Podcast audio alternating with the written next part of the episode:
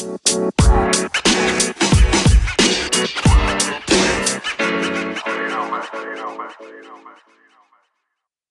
Leute, ich begrüße euch recht herzlich zu einer weiteren Folge Gains for Your Brain. Danke, dass du heute wieder eingeschaltet hast und ich darf heute in der Show begrüßen den lieben Ali Maholji. Servus Ali, danke, dass du dir heute die Zeit genommen hast. Vielen Dank für die Einladung. Lieber Ali, du bekommst von mir eine Frage, die bekommt jeder meiner Interviewgäste. Und zwar versetz dich bitte in die Situation hinein. Du bist bei einem spannenden äh, Gedankenaustausch, bei einem Networking-Event, jetzt wahrscheinlich über Zoom oder bei Clubhouse. Mhm. Und die eine oder andere Person kennt dich noch nicht, was wahrscheinlich eher die Seltenheit ist, und äh, sagt, hey, urspannende Persönlichkeit, du hast krass viel Energie aber was machst du eigentlich den ganzen Tag? Dann äh, sagst du, was genau? Ich verbinde die Generationen miteinander. Ich bereite junge Menschen auf die Zukunft vor. Ich äh, zeige Führungskräften, wie andere Generationen ticken und wie sie bessere Führungskräfte werden. Und Lehrern und Eltern erkläre ich, wie die Jugend tickt und wie die Wirtschaft tickt. Und ich versuche, diese drei Bereiche zusammenzubringen. Die Jugend, die Arbeitswelt und die Bildungswelt bin auch Startup-Founder, habe das äh, Startup Watcher Du gegründet, bin jetzt Mentor bei mehreren Startups, noch Investor, habe mehrere Bücher geschrieben und arbeite auch in der Welt der Erwachsenen quasi als Zukunftsforscher und Trendforscher beim Zukunftsinstitut. Aber das Wichtigste ist wahrscheinlich, ich bin, ich bin Papa, ich bin verheiratet, habe eine kleine Tochter und die Energie bekomme ich, weil ich mir denke, in 100 Jahren wird es mich nicht mehr geben. Und ich möchte nicht am Ende meines Lebens auf mein Leben zurückblicken und mir denken, verdammt, ich habe es nicht genutzt. Mhm, mhm. Ähm, jetzt würde ich gerne überschwenken zu deiner Kindheit, Schulkarriere. Ähm, ähm, wie war Ganz das damals? Schlimm. Nächstes Ganz Thema. schlimm. Perfekt. Äh, da werden wir dann noch ein bisschen nachbauen. Ähm, war das schon in der Schule so, dass du gerne dich für die anderen eingesetzt hast, dass du gerne, so wie ich es jetzt auch herausgehört habe, gerne Vermittler warst, du hast gerne beide ähm, irgendwie äh, für, die, für die Kommunikation gesorgt, mhm. äh, Vermittler, du hast dafür gesorgt, dass alle Verständnis haben? Mhm. Ähm, oder hat sich das erst auf deinem Lebensweg hinweg entwickelt, dass du da diese Leidenschaft auch ausüben darfst und, und für dich auch kennengelernt hast? Also mein Background ist ja, ich komme aus dem Iran und ich bin mhm. als Flüchtling in Österreich aufgewachsen. Das heißt, ich war mit drei Jahren in einem Flüchtlingsheim und dann haben wir einen Asylbescheid bekommen, einen positiven, haben dann bleiben dürfen. Und ich war in meiner Kindheit immer, ein, immer so quasi der Fremde, also immer so der, der, so der Außenseiter. Wenn du Außenseiter bist und nicht viele Freunde hast, hast du verdammt viel Zeit zum Beobachten. Und ich habe auch relativ früh begonnen zum Stottern, weil sich meine Eltern haben scheiden lassen. Und beide mhm. Dinge, das Ausländersein und das Stottern, haben mich halt dazu gebracht, ich bin immer am Rand gestanden und habe beobachtet. Und wenn du als kleines Kind beginnst zu beobachten, merkst du, du kannst nur ein Urteil über etwas fällen, wenn du den Hintergrund verstehst. Das heißt, was ich sehr früh in meinem Leben gemacht habe, ist, ich habe immer versucht, den Hintergrund einer Person zu verstehen. Also warum denkt er so? Wenn ich gemerkt habe, ein anderer checkt das nicht, habe ich immer versucht zu übersetzen. Du, der wollte den Ball nicht klauen, sondern der hat eigentlich nur das und das und das gedacht. Heute würde man sagen, ich habe versucht, Perspektivenwechsel zu betreiben. Aber das ist damals deshalb gekommen, einfach weil ich eigentlich ausgeschlossen war von den ganzen coolen Leuten und auch Angst hatte zu reden. Und ja, ich habe sehr früh begonnen, eigentlich die Person zu sein, die beobachtet und den anderen Leuten versucht, diese Beobachtungen mitzuteilen und dadurch natürlich automatisch vermittelt. Ja. Und das hat mich mein ganzes Leben lang geprägt, aber auch dieses, die Schwächeren beschützen. Also ich weiß noch, ich war nie der Größte in der Klasse, aber ich hatte einen guten Kumpel gehabt, den Martin, und der ist immer von einem aus der Nachbarklasse richtig gemobbt worden. Und irgendwann hat mich das so traurig gemacht und so wütend. Da bin ich als einer, der ein Kopf kleiner war als dieser Raufbold, wirklich mit vollem Krach auf den Typen draufgesprungen. Und habe zu ihm gesagt, lass den Martin in Ruhe und habe mir gar nicht ausgemalt, was, ich, was das für Konsequenzen haben wird. Der Typ, ich habe mir gedacht, der verprügelt mich windelweich. Ja. Der war so aber der Typ war so geschockt, weil jemand, der so klein ist, auf ihn draufspringt, der hat mich nie wieder angeblickt. Ähm, warum glaubst du, ist es so wichtig, ähm, oft auch einfach Sachen zu beobachten in unserer Zeit ist es so, wir konsumieren extremst viel durch mhm. Social Media. Äh, es herrscht mhm. ein Informationsüberschuss gefühlt. Ja, ich kann mich in allem weiterbilden.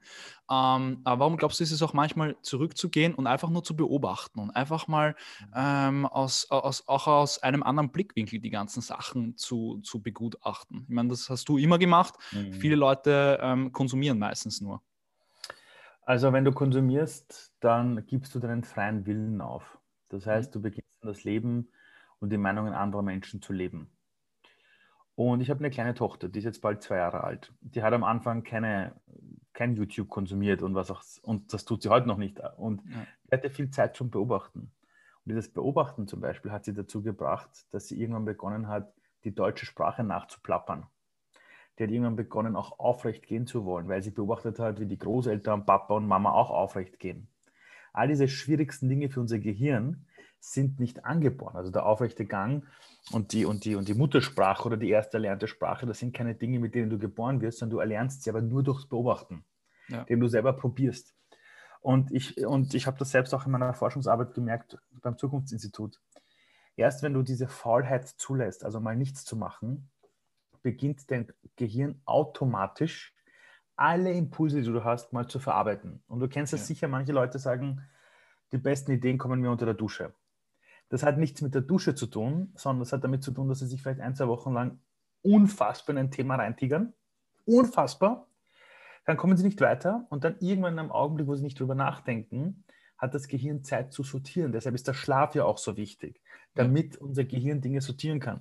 Und dann plötzlich kommt die richtige Idee raus. Und das Problem bei uns ist in der Gesellschaft, wir gehen nicht gut mit uns selbst um. Wenn du dir, wenn du dir im Sport die richtigen Spitzenathleten ansiehst, wirklich, egal ob Fußball, Champions League, egal ob Skifahren, ist egal, ja. egal. Ja, ja. Das Wichtigste ist dort nicht das Training, sondern die, diese Regeneration. Mhm. Wenn die die Chance haben, sollen wir noch eine Trainingseinheit machen oder lieber regenerieren, sagt jeder Spitzentrainer lieber regenerieren.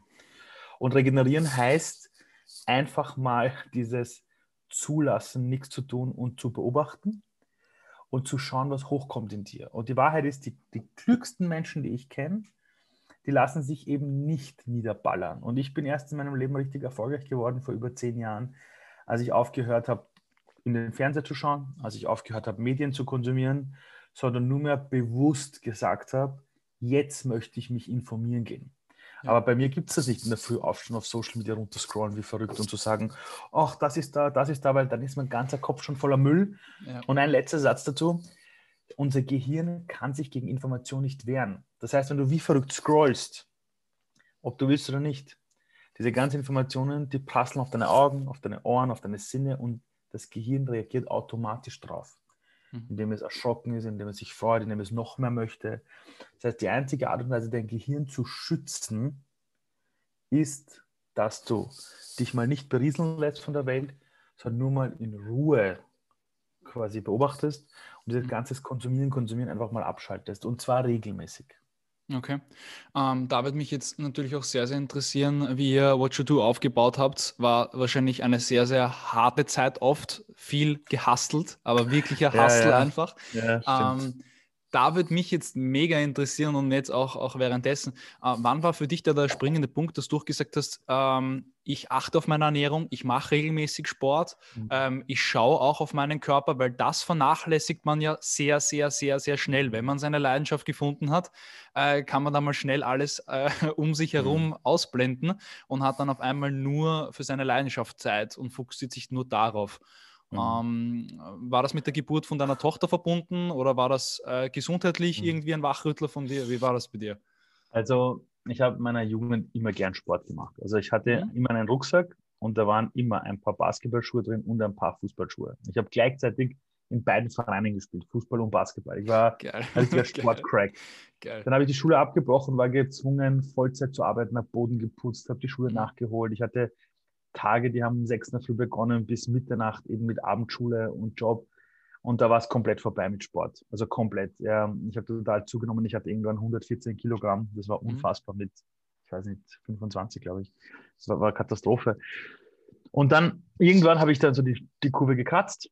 Und als ich dann gecheckt habe in meinem Leben, was ich wirklich will, und das war damals 2008 oder 2009 Lehrer werden, mhm. oder was 2010, ich weiß gar nicht mehr, war plötzlich irgendwie so eine Lebensfreude da. Und dann ist auch diese Gründung von Watcher Do dazu gekommen. Und was du wissen musst, Watcher Do habe ich davor mehrere Male schon versucht zu starten. Dreimal schon und das habe ich jedes Mal begraben müssen, weil es nicht gepasst hat. Aber das Wichtigste ist immer dranbleiben. Und beim vierten Mal hat es dann funktioniert. Und ich war dann so bei mir selbst, dass plötzlich Ernährung und das Ganze kein Problem war, weil ich war voll im Flow. Ich war gerade dabei, etwas aufzubauen. Es war alles im Fluss. Das sind so diese Augenblicke, wo du aufstehst, du freust dich aufs Aufwachen und denkst dir, wie geil ist der Tag am Abend und dir, bitte, bitte, bitte, es soll wieder der nächste Tag sein. Ja. Du willst nicht schlafen, weil du gerade so dein ganzes Leben so geil findest. Aber dann, das ist wichtig, wenn diese Aufbauphase entsteht, kommt dann irgendeine Phase, wo du dann beginnen musst, Dinge zu verwalten und zu managen. Und das bin ich nicht. Das bin ich definitiv nicht. Ja?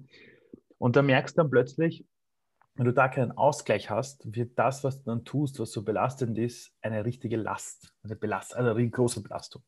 Mhm. Und ich habe dann leider Gottes die ersten ein, zwei Jahre bei Watcher 2, sogar die ersten drei Jahre, habe ich im Schnitt nur vier Stunden geschlafen. Also im ersten Jahr war es okay, weil sonst hätte es die Firma nicht gegeben. Äh, mhm. Und mein Problem war auch noch, ich habe einige, einige meiner anderen Co-Founder immer mitreißen müssen, weil ich war irgendwie der Einzige, der an diese Vision geglaubt hat. Ja, das okay. war wirklich hart okay. am Anfang. Nachher haben die alle mitgezogen, wie verrückt und waren voll dabei. Aber wenn du am Anfang der Einzige bist, der das Ding ein Jahr lang ziehen muss, das ist wirklich mühsam. Das geht auf den Körper. Das Raum, ja.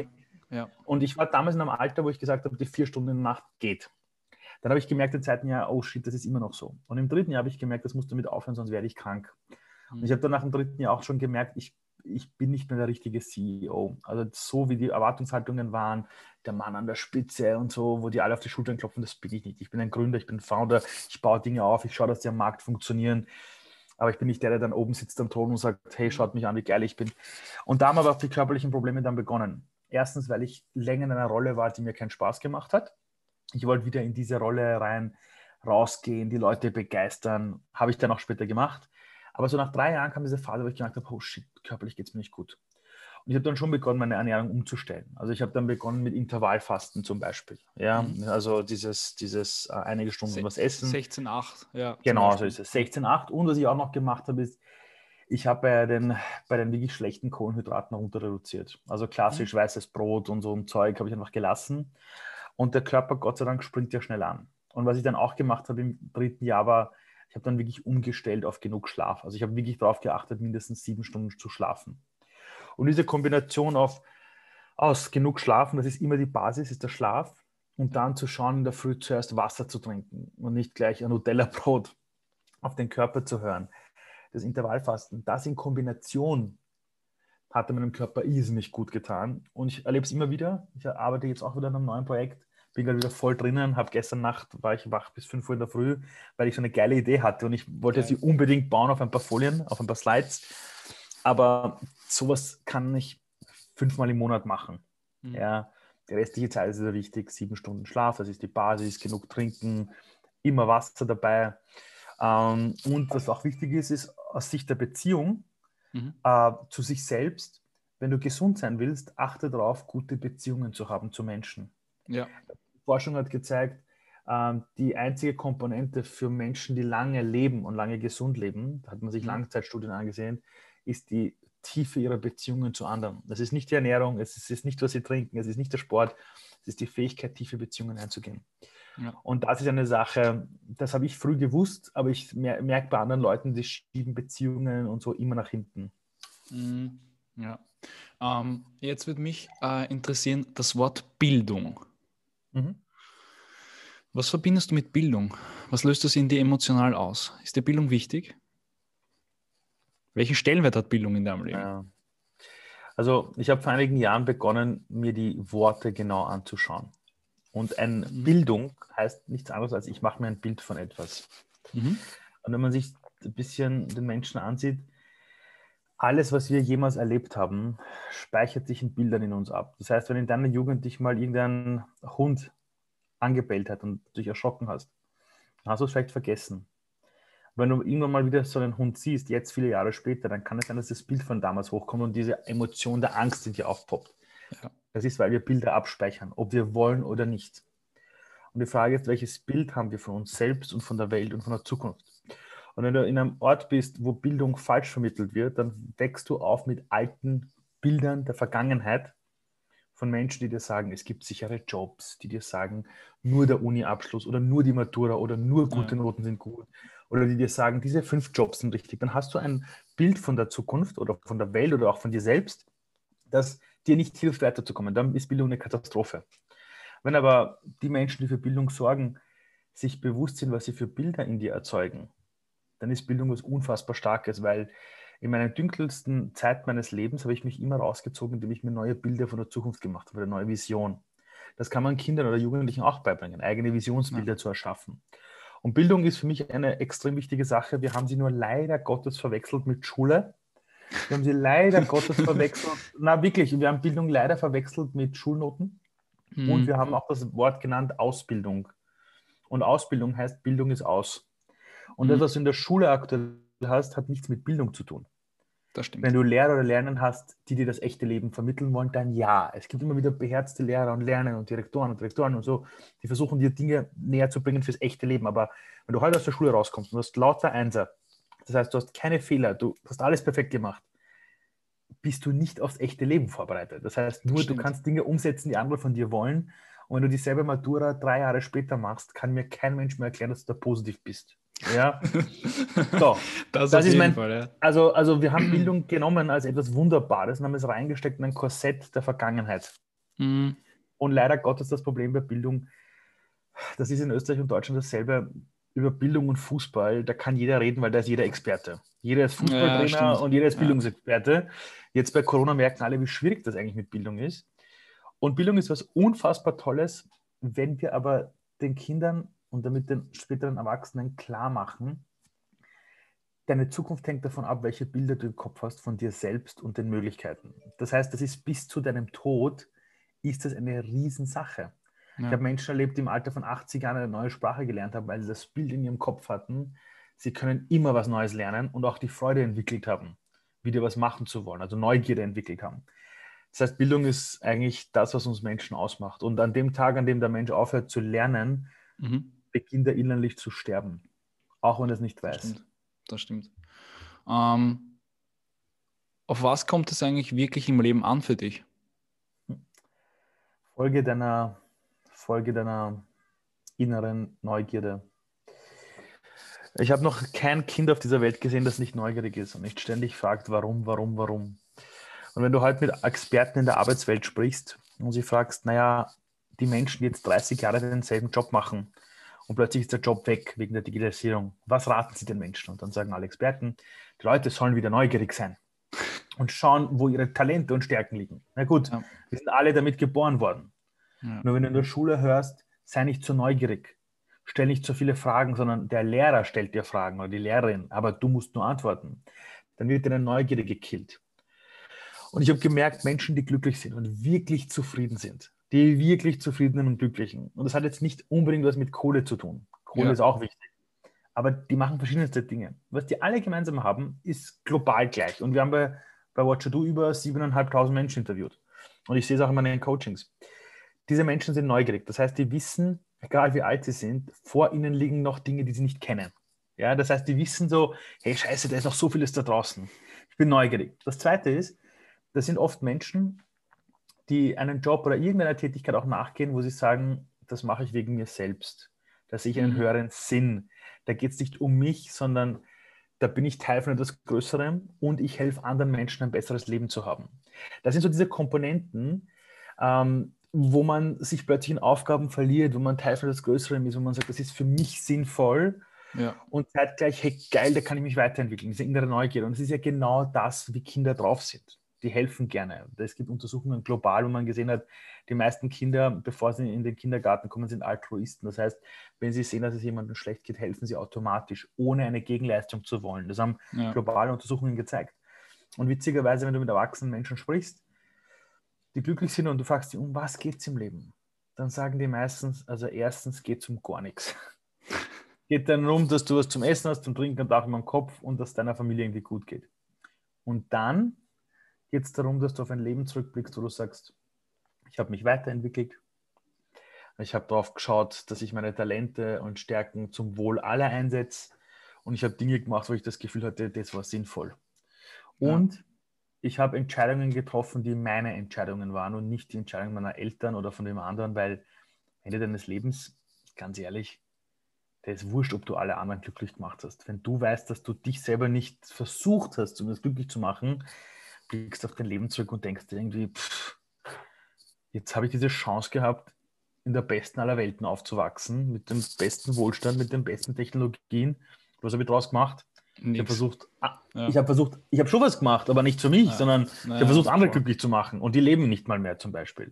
Und diese Mischung ist es aus Dingen, die wir innerlich sowieso wissen, aber die leider Gottes in dieser lauten Welt von Social Media so verzerrt werden, ja, und du plötzlich glaubst, du musst TikTok-Videos machen, wo alle tanzen und ihre Hintern in, den, in die Höhe geben und dieselben Challenges machen und ja. keine Ahnung. Also die Leute machen sich ja selber verrückt und, und, das, und das, das ist wieder das, was ich sage. Wenn du dann beobachten beginnst, das heißt, du gehst raus aus diesem Krawall, du gehst drei Schritte zurück, du beobachtest, kommen all diese Erkenntnisse, die ich dir gerade erzählt habe, sowieso in dir hoch weil das das ist, die, die Sache ist, die den Menschen wirklich stärkt. Mhm. Ähm, glaubst du, braucht man Glück im Leben? Oder wie ist deine Meinung zu Glück? Ja, Glück ist eine Riesengeschichte. Äh, Glück ist unfassbar. Ich glaube aber nur, dass du Glück erzwingen kannst. Das heißt. Schon, oder? Schon, oder? Ja, wenn, wenn, du also, deiner Leidenschaft nach, nachgehst, dann kommt auf einmal viel Glück auf dich zu. Ähm, ein, guter, ein guter Bekannter von mir, äh, der Badia Monsch, hat mal gesagt, der Pfad des Gelingens. Ähm, es ist so, du musst dem Glück natürlich eine Chance geben, dich zu finden. Das ist so wie bei der großen Liebe. In meiner Jugend habe ich immer gedacht, ich muss mich cool anziehen, ich brauche das richtige Parfum, die richtige Lederjacke, dann, dann werde ich mich am Abend im Club schon niemanden verlieben oder umgekehrt. Ja. Nichts davon passiert. Ja. Weil da bist du ständig auf der Suche und Liebe und Glück, wenn du auf der Suche bist, die stoßen dich weg. Wenn du aber voll bei dir bist, wenn du das machst, worin du wirklich du selbst bist, du bist mit Kumpels unterwegs, mit Freunden, du bist einfach glücklich, du bist nicht auf der Suche. In der Sekunde bist du die beste Version deiner selbst, weil da bist du voll in deiner pursten und reinsten Form. Und dann plötzlich trifft dich jemand und sagt, boah, den finde ich super. Und beim Glück ist es aber auch so, du musst dem Glück schon eine Chance geben, dich zu entdecken. Das heißt, wenn mich jemand fragt, was ist das Wichtigste im Leben, um glücklich zu werden, also eine Sache, die ich bewusst tun kann, ich sage mhm. immer probieren, probieren, probieren. Ich habe Watcher Do viermal gegründet und beim vierten Mal hat es funktioniert davor waren die Komponenten nicht alle die richtigen. Ja. Ich wollte zum, wollt zum österreichischen Bundespräsidenten und habe ihm über 100 E-Mails geschrieben und eine Assistentin jede Woche am Montag und habe das getriggert, dass irgendwann der richtige Augenblick war. Wenn du beginnst, dich auf deine Reise zu begeben und tausend Dinge probierst, merkst du, dass es so Dinge gibt, die plötzlich funktionieren. Und dann folgst du denen weiter. Und indem du da rausgehst und so eine Dynamik entwickelst, merkst du, dass sich plötzlich die Dinge fügen. Im Nachhinein sagt man natürlich, es war Glück, weil du es auch nicht erklären kannst. Aber Glück ist etwas, das kannst du herbeiführen, indem du einfach im Tun bleibst. Das, das heißt, du bist wie so eine Lok, die Dinge probiert und immer fährt auf den Schienen und irgendwann kommen dann schon die richtigen Passagiere. Darf man natürlich nicht verwechseln jetzt mit Menschen, die zum Beispiel gerade auf der Flucht sind, die ja. irgendwo in Afrika vielleicht aufwachsen, wo es nicht genug zum Essen oder zum Trinken gibt. Ja, denen kannst du jetzt nicht sagen, hey, Glück ist selbst produziert. Ich spreche jetzt wirklich von diesem Privileg, das wir haben, dass wir gerade äh, über Zoom reden können, dass wir das Internet in der Hosentasche haben, dass wir uns überlegen können, was für ein Business baue ich am Laptop auf. Das ja. meine ich. Und ich habe aber auch Menschen erlebt, die geflohen sind aus ihrem Land. Ich habe es bei meinen Eltern erlebt. Meine Mutter hat nie aufgegeben, die hat tausend Sachen probiert. Und dann kamen plötzlich diese Dinge, wo man sagt, ach, das war ja ein Zufall. Aber du weißt, wenn du tausendmal auf irgendein Schild schießt, wirst du irgendwann dieses Schild schon treffen. Ja. Auch wenn du der schlechteste Schütze bist. Nur du musst es öfter versuchen. Und das ist das, was ich bei Glück sage. Also Glück ist extrem wichtig. Jeder, der zu mir sagt, das habe ich mir alles selbst erarbeitet, sage ich immer, Bruder, es sind, nämlich, es, es sind nämlich meistens Männer, die so reden. Ja, ich, Alter, ohne die Hilfe anderer wärst du gar nichts. Ja. Es muss mindestens irgendjemanden gegeben haben, der zum richtigen Zeitpunkt auch auf, an dich geglaubt hat. Aber die Leute, die mich kennen, sagen immer, der Ali ist so fleißig. Und ich sage, ich bin eigentlich ein stinkfauler Hund. Aber immer wenn ich was Neues mache, weiß ich, ich muss so vieles probieren und tausend Sachen machen und dann finde ich den richtigen Pfad und dem folge ich dann wie verrückt. Mhm. Viele sagen dann, der Typ ist self-made, der hat super gemacht. Ich sage immer, self-made ist ein Teil davon und das andere ist, dass der Zufall der Welt dann sagt, jetzt habe ich auf dich gewartet. Das heißt, du musst darauf vorbereitet sein, dass das Glück dich trifft. Mhm. Und das ist eine der wichtigsten Dinge. Wenn Vorbereitung auf Zufall trifft, dann kann man sagen, das war Glück. Mhm. Abschließende und letzte Frage an dich, und zwar, ähm, Wofür, Ali, willst du stehen? Oder wofür stehst du? Kannst du aussuchen, welche Frage du beantwortest oder beide. Das lasse ich immer offen. Also, wofür ich stehe? Mhm. Oder, wofür du, äh, oder wofür willst du stehen? Ich will dafür stehen, dass ich immer in einer Welt gearbeitet habe, in der es egal ist, woher du kommst, wie dein Vorname ist, welche Hautfarbe du hast, welches Geschlecht du hast, welche Religion du hast, wen du liebst, ob du eine offiziell körperliche oder geistige Behinderung hast oder nicht. Du musst den Weg, du musst die Möglichkeit haben, deinen Weg zu finden, aber auch zu gehen. Und an dieser Welt möchte ich arbeiten und ich möchte dafür stehen, dass man sagt, der Ali hat immer den Leuten das Gefühl gegeben, dass jeder Mensch alles, was es braucht, in sich trägt und dass kein Mensch ein Fehler im System ist. Wenn man das mal über mich sagt oder ich für das bekannt werde, dann, dann glaube ich, habe ich es gut gemacht. Ja.